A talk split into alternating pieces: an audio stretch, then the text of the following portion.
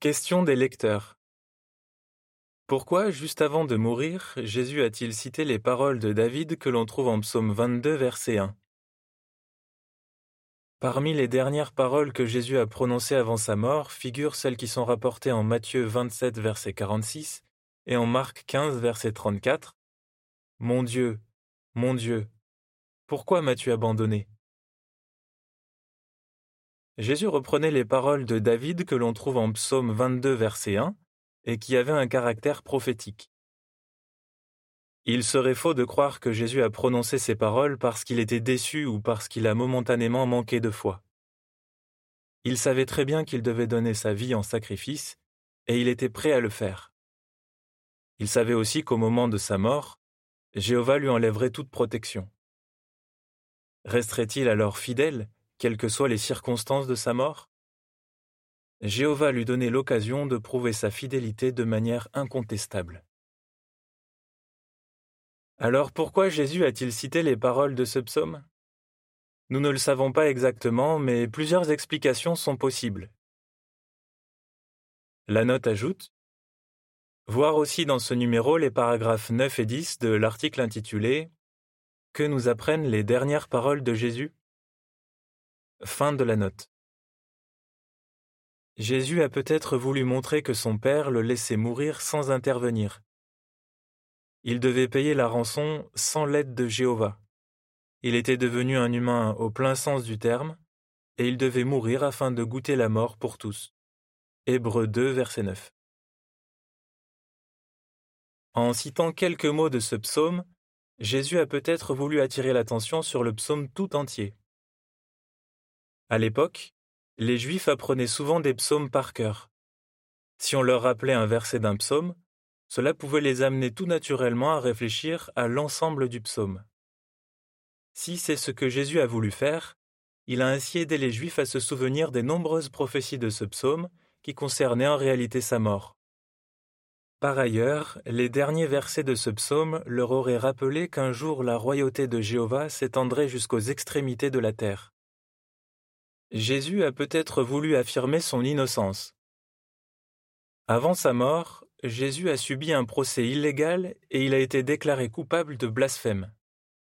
Ce procès avait été organisé à la hâte durant la nuit et les procédures juridiques de l'époque n'avaient pas été respectées. Les paroles de Jésus n'attendaient sans doute pas de réponse. Il voulait peut-être simplement attirer l'attention sur le fait qu'il ne méritait absolument pas ce châtiment. Jésus a peut-être voulu faire comprendre qu'il n'avait pas perdu l'approbation de Jéhovah. Si Jéhovah avait permis que David, le rédacteur de ce psaume, souffre, cela ne voulait pas dire qu'il lui avait retiré son approbation. David n'a pas posé cette question parce qu'il manquait de foi. D'ailleurs, dans la suite de ce psaume, il exprime sa confiance dans le pouvoir de Jéhovah de le sauver. Et Jéhovah a continué de le bénir. Pareillement, même si Jésus, le fils de David, était en train de souffrir sur le poteau de supplice, cela ne voulait pas dire qu'il avait perdu l'approbation de Dieu. Matthieu 21, verset 9. Jésus a peut-être voulu exprimer l'immense tristesse qu'il ressentait à l'idée que Jéhovah avait dû lui retirer sa protection pour qu'il puisse pleinement prouver son intégrité. Au départ, Jéhovah n'avait pas prévu que son fils souffre et meure. Cela n'est devenu nécessaire qu'après la rébellion d'Adam et Ève. Jésus n'avait rien fait de mal, mais il fallait qu'il souffre et qu'il meure afin de répondre aux questions que Satan avait soulevées et de fournir la rançon nécessaire pour racheter ce qu'Adam avait perdu. Mais pour cela, il fallait que Jéhovah lui retire momentanément sa protection pour la première fois de sa vie. Jésus a peut-être voulu aider ses disciples à comprendre pourquoi Jéhovah permettait qu'il meure de cette manière.